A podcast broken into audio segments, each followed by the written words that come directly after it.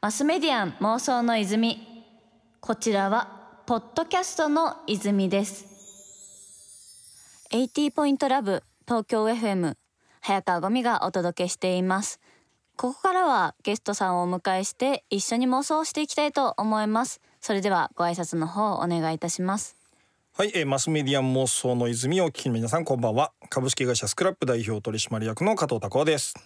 よろしくお願いいたします。あの私は一方的に加藤さんのことを存じ上げておりまして、はい。私すごい脱出ゲーム大好きでねよく行きます。それこそあの一番多分好きな脱出ゲームの中でのタイトルで言うとレッドルームっていう結構伝説の一作が。デンスまだやってますけどね。まだやってますよね。今はい浅草とかでやってますかね。あ。のはい。名古屋でもやってますし。結構あの本当にいいタイトルだなと思っていてなんかそれとかも本当になんだろう妄想の泉もうあれ自体が妄想の泉なんじゃないかって私は思うくらいすごくたくさん刺激を受けております。とにかくあの加藤さんは私の大好きなリアル脱出ゲームの生みの親と言われているわけでして、まあ、どうやってそのリアル脱出ゲームが生まれたのかとかぜひお話を伺っていきたいと思います、はい。さて改めてこの番組妄想の泉なのですがすべてのクリエイティブは妄想から始まるがコンセプトでして加藤さん妄想はお好きですか？まあそうですね。好き嫌いっていうと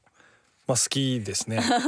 あそしてこう、はい。全てのクリエイティブは妄想から始まるっていうのもとても適切なコンセプトだと思いますね。あ僕も同じ気持ちです。やっぱりこう何か始める前だったりとかこの授業を始める際とかには今後こうなるんじゃないかなみたいな想像とかそういったことはされるんでしょうか？どちらかというと僕はその未来に向けての何かを考えるっていうよりは過去に自分の中にあった欲望で実現していないものであったりとか過去の自分の妄想の中でその今自分のこの踏んでいる地面から一番遠い場所にあったものとかっていうのをなんか思い出しながらものづくりすることが多いかもしれないですね。あじゃあ自分のその過去の妄想から刺激を受けているとも言えるんでしょうか？自分の過去の妄想から刺激を受けているっていうよりはもそれ自身そうですね。そこの中にもう一回こうな戻るというか、あーなるほどなるほど。きちんとそのもう一回自分の中に取り入れるというか、今振り返ってそれが20年30年経って振り返った時にあ今ならこれ実現できることだなとか確かにうん。っていうことがたくさんあるので僕の妄想との付き合い方はどっちかというと過去の自分の妄想とか欲望とかとの関係性の方が多いかもしれないですね。うん、そもそも加藤さんのキャリアのスタートってミュージシャンだったって噂を聞いたんですけどこれは本当なんでしょうか？まあ、そのキャリアのスタートをねどこに置くのかっていうのはまあ難しいんです。まあ、はい。あの一般的に言うと大学を卒業してまず僕印刷会社に就職しているので、あそうなんですね。それがまあ就職して1年半ぐらいでもう会社が嫌で嫌でしょうがなくてもう辞めて、はい。その逃げ道として俺ミュージシャンになるからって言い出して。すごいですねその逃げ道も。でも24歳ぐらいで辞めたんだけど、そこから5年間ぐらいはもう何もせずただもう家でゴロゴロしながら目が覚めたら笑っていいともがもう終わってるみたいな。まあまだ時間ですね。いや本当そんそんな生き方をもうずっとするみたいな、でも実家暮らしでもうなんかその何者でもない時間っていうのがまあ5年ぐらいあってそれからなんかこう29歳になった時にやばいと、もう30代がやってきちゃうぞとうん思って本当に音楽で食べていくためにどうすればいいかを考えて作ったのがロボピッチャーだったんですね。へえなるほどで実際2006年にはメジャーデビューもされてるんですよねそうですね。うん、そうです。それまでのそのまあ、活動期間とかで特にこう力を入れられてたこと、まあ、それこそやっぱりバンドってまずは知ってもらって聞いてもらって第一歩だったりするじゃないですか、なんかそういった部分でこう実際にされたこととかってあるんでしょうか？そうですね。やっぱりそのもう京都のインディーズシーンでずっと活動をしていてでもそこでやっぱり僕らの周りでは同じ世代にくるりとかキセルとか辻彩乃さんとかその辺たちがこうボンボンとメジャーのシーンに行った京都の大学生たちが、うんもうその大学を卒業する前からもう話題になって卒業と同時に東京に行ってみたいなことがバンバン起こっていてその人たちがすごい注目されていたし、でもその周辺にはなんか名もなき人たちがたくさんいてでももう毎晩あの時今もきっとそうだと思うんだけど、はい。なんか京都のライブハウス何十とあるライブハウスで毎晩感動的なライブが行われているみたいなはあ。印象があってそれぞれにやっぱ魅力があったっ魅力があったと思いますね、強烈なライバルだったしすごい嫉妬もしたけれどもやっぱりすごく尊敬していてみんなのこと。を、なんかあのこのシーンがここにあるっていうことをもっとなんか知っってもらえないのかなうんうん。と思って、そのシーンが伝えられるようなイベントを作りたいと思い、まあ、ボロフェスタという、うんうんうん。あのインディーズフェスを立ち上げてさらにそのボロフェスタっていうのを宣伝をしたくてフリーペーパースクラップっていうのを立ち上げてそしてその中心には必ずロボピッチャーというバンドがいるっていう構図をうん。作ろうとしたんですね。なるほどそしたらあの今やられてる会社もスクラップって名前ですけどもともとはそのバンドだったりとかイベントボロフェスタを宣伝するためのこうフリーペーパーの名前だったってことそうですすなんでかね。ねフリーペーパーの名前です。なるほどなるほど。えっとそうなってくるとそこからこうどうやって現在のスクラップに行ったのかがあんまりわからないんそうですけど。僕もねちょっと何があったのかよくわかんないんだけど はい。まあでもとにかく京都のインディーズミュージシャン売れてないミュージシャンや、はいうん。京都のまだ有名じゃないイベントとかを特集するフリーペーパー作ってもしょうがないと思って、はいうん。それじゃ誰も呼んでくれないしあの無名のインディーズミュージシャンをみんなに浸透させたいんだったらまずこの雑誌自体に価値がないといけないと思って、なるほどなるほど。じゃあ面白いフリーペーパーを作ろう、うん。テレビでもラジオでも本屋さんに流通してる雑誌でもウェブでもできなうんうん。いフリーペーパーのあり方ってどんなものなのかっていうのをずっと考えて。まずは面白いフリーペーパーを作ったそしてそこにイベントの宣伝や、うんうんあのミュージシャンのインタビューを入れていったっていうのがうん流れですね。なるほどそっかその意味のある価値のあるフリーペーパーってものができたら、まあ、そこからより多くの人に知っていただくこう拠点になってくれるみたいな部分で、まあフリーペーパーが存在してでさらにその中にこうさまざまな企画があったってことなんですかね。そうだと思います。実際そのフリーペーパーの価値を生むためにと一言で言っても結構さまざま難しい部分あるのかなって思うんですけど実際にはどういったことをされたんでしょうか？う。んとねまずフリーペーパーのビジネスモデルっていうのが当然だけどただで持って帰れるってことは広告じゃないですか。うんそうですねもうフリーペーパーに広告出すなんてうんもう今でももうそんな持ってのほかだと思うし当時でももうなんかさすがにどうなんだろうなみたいな。うん、ちょっと下がり気味だったといううん、か、あのまあもちろんホットペッパーとかああいう雑誌がまだものすごく盛り上がっていた時だったので、クーポン雑誌はすごく盛り上がっていたんだけれども、そうじゃないカルチャー系のフリーペーパーっていうのはもうその存在意義がずっと問われていてなるほど。でもううんと考えて僕はその音楽イベントをずっとその時もちっちゃいのから大きいのからいろいろ作っていたので、はい。じゃあそのイベントをやろうと思って、でそのいろんなイベントをやっていくうちに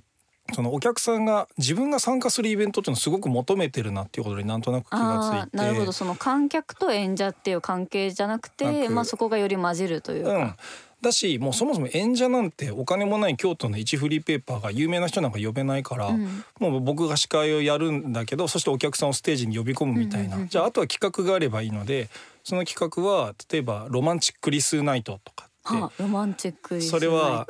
例えば量子論とかうんうん。相対性理論とかってうん。実はすごくロマンチックなもうはいそれまさにうんうん妄想からまず始まってるというかうんうん。世界の在り方をたった一行の数式で形にできないだろうか。んそのロマンチックさを誰が一番上手に語れるかみたいなうんうんコンテストを開いてえー、面白そう。で10人ぐらいの理系男子がステージでうん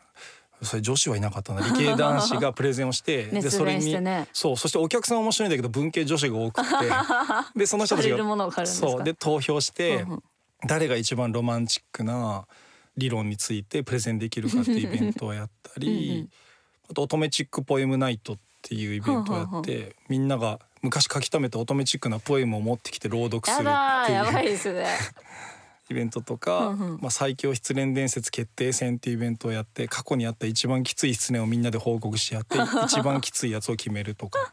なんか全て僕の力で何か一つの妄想を糧に何か思いついたっていうよりは、たくさんの人たちが集まってたくさんの人たちが言うちょっとしたこぼれ話の中から「うんうん。え今の話面白くない?」みたいな、あーそれで広がってって、うん。でもイベントにしちゃおうよそれ。っていうのがもう毎日毎日に行われてたような気がしますね。なるほどなるほど、まあ、そこからその企画の一つとしてリアル脱出ゲームってものが生まれたんでしょうか？そうですね。もう毎日新しいイベント新しい価値はなんかないかなって言ってた時の一つとして生まれたのがリアル脱出ゲームです。ちなみにそれはどういったところか着想いたとかはあるんですかね？もうでもきっかけはその会議ブレストの中で、その一人の学生になんか最近気になってることある？なんかハマってることある？って聞いた時にウェブの脱出ゲームです。ってポロッと。確かにありましたねゲームが。そうなんでその時にもうそれじゃない？もうそそれを実際にやろうよ。みたいな、ううんん何かリアルにできるものはないかっていう会議してたので。なるほど。リアルの場でやることに意味があるものというか。そう。それは何だろうってずっと考えてる時に思いつかないからもういいやじゃあ何君なんか今ハマってるもんないのって聞いたらそれが出てきて もうそれじゃんそれやろよってなった。来ましたね、おお？のこれが妄想の泉なんですよ。あ今妄想が湧き上がったんですか？湧き上がりね。なるほどなるほど。あよかった。でも実際まあここまでそのリアル脱出ゲームが大きくもう今はなっていてさまざまなブランドだったりとかキャラクターともコラボしていて、まあ、多くの方が楽しむものになっていると思うんですけどちょっと後半に関してはそのリアル脱出ゲームについてより深くお伺いしていけたらいいなと思っております。マスメディアン妄想の泉。80ポイントラブ東京 FM から早川ゴミがお届けしています。マスメディアン妄想の泉。ここまでリアル脱出ゲームの生みの親である株式会社スクラップ代表取締役加藤隆夫さんに原点の妄想を伺ってきましたがまだまだ妄想とそして脱出ゲームについてお話を聞いていきたいと思います。はいあのまず最初にリアル脱出ゲームについてご説明いただいてもよろしいでしょうか？はい、まあリアル脱出ゲームは本当にさまざまな場所もうある時はもうマンションの一室であったりとか、大きくなると東京ドームや遊園地を借り切ったりしてあやるんですけれども、えー制限時間以内に仲間と協力してさまざまな謎や暗号を解き明かして脱出できるでしょうか？それともできないでしょうか？っていうのを競うゲームですね。うん、いや本当に私もかれこれ多分2 3 0タイトルくらい言ってるんですけど、もう脳に汗をかいてるんじゃないかってくらいの こう焦るものからもっとこうみんなでいろいろなとこ歩いてみて楽しく回ってっていうものまで結構幅広く種類があるなっていう印象がありますね。なんか最初にその脱出ゲームされた時にここまでこう幅が広くなっていくことって想像されていたんでしょうか？僕はこれよくそれ聞かれるんですけど、あの想像してたと思いまあす。そうなんですね。もうこれは何か爆発的に広がっていくだろうな、うんうんそしてなんかその第一人者で自分がいることはもう難しいだろうなあと数年しかこのてっぺんには立てないだろうなっていう感覚ももうそのこれを生み出した最初の夜にも僕の中にあった感覚ですあね。ーなるほどじゃあそれがある意味でこう一つのフォーマットになっていくみたいなところに関してはある程度こう考えられていたというか気づいていたということなんですね。そうですね。でもそのビジネスとしてのフォーマットというよりは、クリエイティブとしてのフォーマットが今もうここに生まれたんだな、はいはい。これが多分今から小説とかうん。映画とかあの演劇とかみたいに、うんうん。そのなんかジャンルの一つとして今この受け皿があのできてそこに今からいろんななんか料理が盛られていくんだろうなみたいな感覚はありましたね。なるほど。こう実際こういう形になったら面白いだろうなみたいなのでこう妄想されてたこととか想像されてたことって具体的にありますでしょうか、本当僕の妄想ってさっきも言ったように過去のところから引っ張ってくることが多くて、はい。うんうん。でも僕がおそらく一番作りたくて一番望んでいたものって例えば「ドラえもん」を子供の頃読んでいた時に、うん。あ僕のところにドラえもんが来てくれたらどんなことしようかなとか、ドラえもんの映画を見てて僕だったらああ動いただろうにな、いうんうん。や俺だったらどこでもだは絶対忘れてこないよなとか。あとはまああのミハイル・エンデの「ネバーエンディング・ストーリー」とか本を読んでた時に、その本の中に入っちゃう話なんだけど、うんうん。もう本の中に入りたいっていう気持ちがもうもう本当抑えられなくって、うんもう本の中に出てくる人たちが羨ましすぎてもう僕本がもう読めなくなった時期がもう主人公あるんだけど。羨ましい。みたいな感じですもんね。でもそのこの実際の空間で主人公に自分がなれたらいいなって多分ずっと思ってた物語の登場人物や主人公になれたらいいな。もうスネ夫でもいいから。出してくれと。もうなりたいと思ってて、でもだからといって俳優になれるわけでもないしその特別な職業にすぐ簡単になれるわけでもないから、なんかすごく自分が不当な扱いを受けてるような気持ちになってうん、いて、ちょっと悔しいというかもやっとするというか。そうですね。悔しいしもやっとするしなんか自分が適切な場所にいないうんという気持ちがずっとあって、でもそのやっぱリアル脱出ゲームっていうこのフォーマットを思いついた時にあこれで僕だけじゃないもう世界中の人たちを物語の住人にできるんだっていう感覚があったんですよね。うん僕それあのリアル脱出ゲームをやった最初の1回目のリアル脱出ゲームの夜午前4時に、もうそのスタッフ全員にそのメールを送ってるらしいんですけど。えーもうこれで僕たちは物語を作れる今エモから。いですね。ううん。ん、いやエモいんですよそれが。いや本当にやっぱこう実際私もここまでリアル脱出ゲームにのめり込む理由ってなんだろうって考えてたんですけどやっぱこう全員が主役になれるなって感じがあってそれこそあの8人部屋とかのものもあるわけじゃないですか、作品として。で8人とかで参加した時に多分普通の会議とかだったら8人いたら絶対1人とかはこうもやっとしたまま終わっちゃってあれ彼女何話してたっけみたいな人とか出てくると思うんですけど、こうリアル脱出ゲームだと意外にそういった子が最後の最後で あれこれあったよねって言い始めて突然主役としてこう出てくるみたいな、はい。なんか全員がこうスポットライトを浴びる瞬間みたいのがある気がしていてなんかそこが結構リアル脱出ゲームの肝なんだろうなっていうのはすごい今話を聞いて納得しましたね。はい。やっぱこうそれこそ最近でも私あのドラクエの脱出ゲームとか参加したんですけどもともとすごいドラクエ好きで。あらそうなんですか。なんかやっぱあれ参加してる時は本当にストーリーなんか入ってるなって感じがしましたね。ありがとうございます。いやあれは本当僕もねすごい大好きな作品で、うんでもドラゴンクエストって本当にまさにその僕の妄想を叶えてくれた最初の作品だと思っていて、もう小学校5年生の時にドラゴンクエスト1を僕発売日に買いに行っはいてやって。その人々が僕の動きに合わせて話しかけてきてくれたり、敵が襲ってきたりそして自分を鍛えて次の街に行けるようになったりっていうことがうん自分でコントロールできるっていうことにもうものすごく感動してあれでもう本当あ救われたというかあ自分がうん。物語を自分がコントロールできるものがあるんだ。あでなんかこういうものを自分もいつか作りたいと思ったし、それをこう実際の空間で「ドラゴンクエスト」という作品で作れたことはもう本当になんか人生の夢が叶ったような幸せな時間でしたね。確かにこう「はい」「いいえ」とか少ない選択肢であっても自分で選んでそれによって答えが変わって、で時には負けてしまったりとか、まあ、それこそ脱出ゲームの場合だったら解けなくて悔しかったりとかなんかそういった積み重ねがすごい作品の中に入っていて自分がこの場にいていいんだとか自分がこの作品のこうキャラクターの一人なんだっていうところを感じられるのは本当に魅力の部分だなと思います。あここで桃根はくんが今妄想感ありました今。妄想感ありましたね。